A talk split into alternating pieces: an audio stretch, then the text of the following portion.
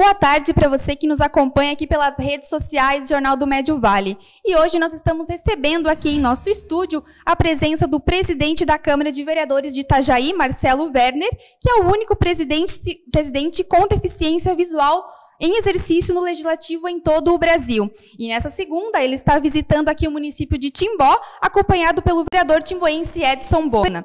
E a nossa conversa de hoje vai ser referente às questões de acessibilidade, que é uma pauta importante a ser discutida, principalmente pelo poder público. Boa tarde, Marcelo, seja muito bem-vindo aqui ao Jornal do Médio Vale. Boa tarde, Amanda. Boa tarde a todos os seguidores que nos acompanham aqui no Jornal Médio Vale. É um prazer estar visitando Timbó, estou acompanhado do vereador Edson Bona, que também faz um trabalho é, bastante importante na área social, onde a gente está conversando sobre alguns projetos que ele possa nos passar e outros que a gente também está sugerindo para o município de Timbó, tratando das pessoas com deficiência. Marcelo, então você poderia falar um pouco mais sobre essa sua visita ao município de Timbó?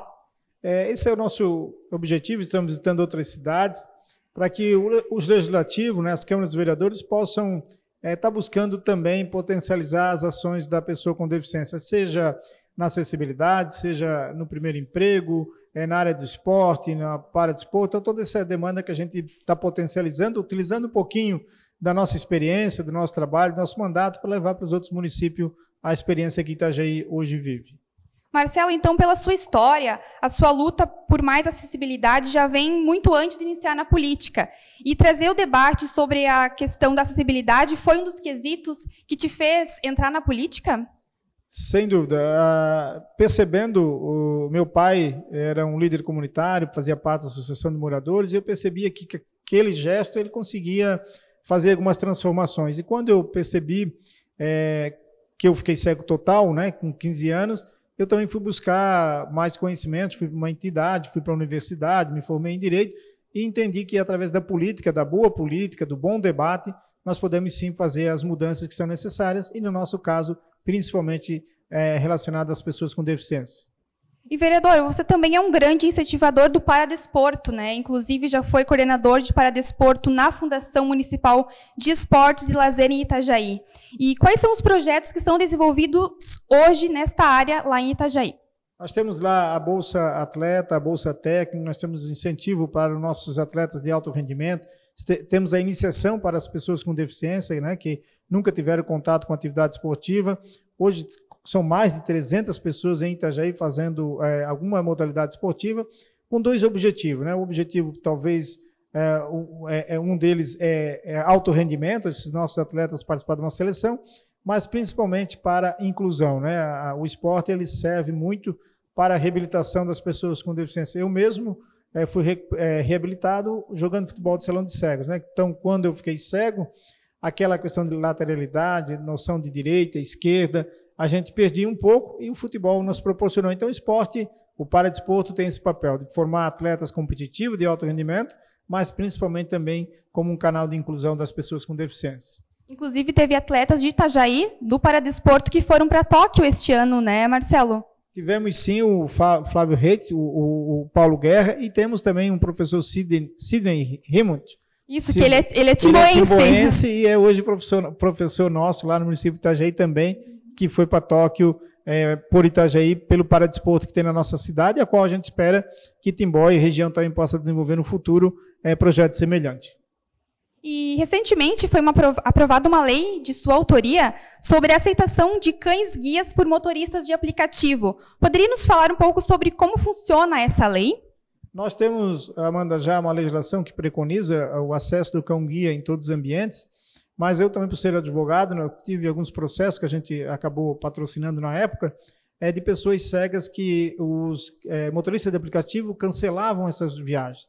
Óbvio que não pode, não, não, não deve ser assim, mas como o universo também do transporte por aplicativo é um universo muito novo, no município de Itajaí nós criamos uma legislação que o motorista de aplicativo que recusar levar uma pessoa cega porque ele está com cão-guia, ele vai ser é, multado, um valor é, considerável, e se ele rescindir, ele vai continuar levando as multas e vai ampliando. Né? Mas o objetivo da lei é que ela possa ser pedagógica. Nós não queremos que ninguém venha a ser multado, mas queremos sim que o nosso direito de acessar o, qualquer transporte por aplicativo possa ser garantido. Então, lá nós aprovamos essa lei por unanimidade, já está em vigência e praticamente zerou os casos que aconteciam no nosso município.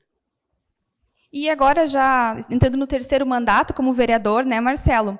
Uh, o que você percebe de evolução neste período, né, na questão de políticas públicas voltadas a pessoas com deficiência, não só no município de Itajaí, mas também a nível de Santa Catarina, a nível de Brasil também? Nós temos alguns avanços que podemos comemorar, sem dúvida nenhuma.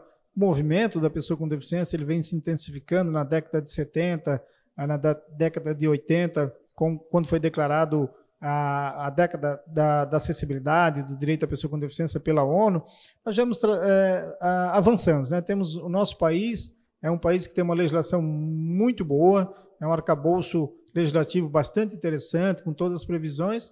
Tem avanço, mas é preciso que toda essa nossa legislação ainda ela possa ser melhor aplicada, tanto no Estado quanto nos municípios e até mesmo no país. Mas é, é, preocupa recentemente alguns retrocessos, mas posso dizer é que nós, pessoas com deficiência, conseguimos, através de muito, em razão da própria luta da pessoa com deficiência, né, ocupar espaços que aparentemente no passado, é, de alguma forma, as pessoas não percebiam ou entendiam que nós, deficientes, não conseguiríamos ocupar. Né? Então, é, é, é, um esforço, né, acredito, de tanto do poder público, das pessoas com deficiência.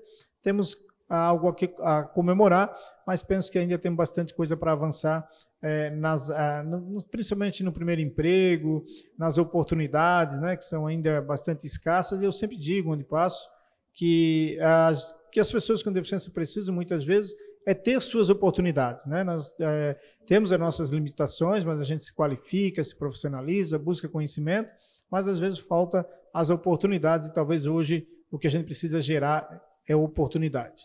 É, eu até ia te perguntar agora que mesmo com essa evolução né, das políticas públicas voltadas para a acessibilidade, na sua opinião, ainda os gestores municipais uh, falta um pouco a sensibilização por parte deles para darem mais ênfase nessa área também? Falta, falta bastante, e por isso a participação da pessoa com deficiência nos espaços é, políticos, eleitorais, é, legislativos ou executivos. É, hoje eu posso dizer que a Câmara de Vereadores é um dos prédios mais acessíveis do ponto de vista das barreiras arquitetônicas, das barreiras de comunicação, todas as barreiras que existiam no passado, porque era uma demanda que não tinha visualização. Quando a gente consegue eleger pessoas com deficiência, e nós temos em Itajaí um amigo deficiente físico também cadeirante, tem eu que sou cego total, temos outro amigo que tem mobilidade reduzida, a gente consegue trazer essa pauta para dentro do poder público. Né? Então, o que falta é que essa pauta possa estar sendo mais apresentada aos gestores e que possa também os próprios, é, as pessoas com deficiência, é, demandar, é, é, buscar esses espaços de debate. Né? Na Câmara de Itajaí, a gente consegue hoje proporcionar um debate da pessoa com deficiência. Muitos outros municípios, como aqui em, em, em Timbó, o vereador Edson Ona traz essa demanda, ele levanta essa pauta, mas é importante que as pessoas com deficiência também possam assumir esse protagonismo. E para Itajaí, já tem alguns projetos voltados à acessibilidade no radar para este ano ainda? A nossa maior bandeira hoje em Itajaí em relação à acessibilidade é as unidades de saúde, nós queremos que elas possam estar todas acessíveis do ponto de vista arquitetônico até nos próximos meses. As rotas acessíveis, que são as rotas que ligam os serviços públicos ao transporte, aos serviços é, do município, que a LBI prevê que o município pode executar essas calçadas. É, nós temos também a central de intérprete, que é uma central onde a comunidade de pessoas surdas vai fazer o contato e vai ter um profissional né, é, é, é, de Libras que vai lá fazer essa, essa ponte no serviço público. Então, são ainda essas pautas que nós estamos buscando, tantas outras que a gente já concretizou, mas essas hoje a gente entende que são as prioritárias para nós é, no município de Itajaí. Marcelo, então eu gostaria de agradecer a sua presença aqui no Jornal do Médio Vale e por ter trazido também esses importantes uh, debates acerca da acessibilidade e também uh, pro, uh, trazer isso para o pessoal que está nos assistindo. Muito obrigada. Eu que agradeço, Amanda, agradeço aos seguidores, aos simpatizantes que seguem o Jornal Médio Vale. Obrigado pela oportunidade, por estar nos ouvindo. Também deixa nossas redes sociais para contato, quem gostar de conhecer um pouquinho mais do nosso trabalho ou ter informações. É, o Instagram é vereador Marcelo Werner, o Facebook é Marcelo Werner. Lá nós podemos também é, trocar informações, experiências. E agradeço mais uma vez a oportunidade de estar aqui trazendo um pouco desse tema importante para toda a nossa sociedade, que é as questões relacionadas às pessoas com deficiência. Muito obrigado e Deus abençoe. Muito obrigada.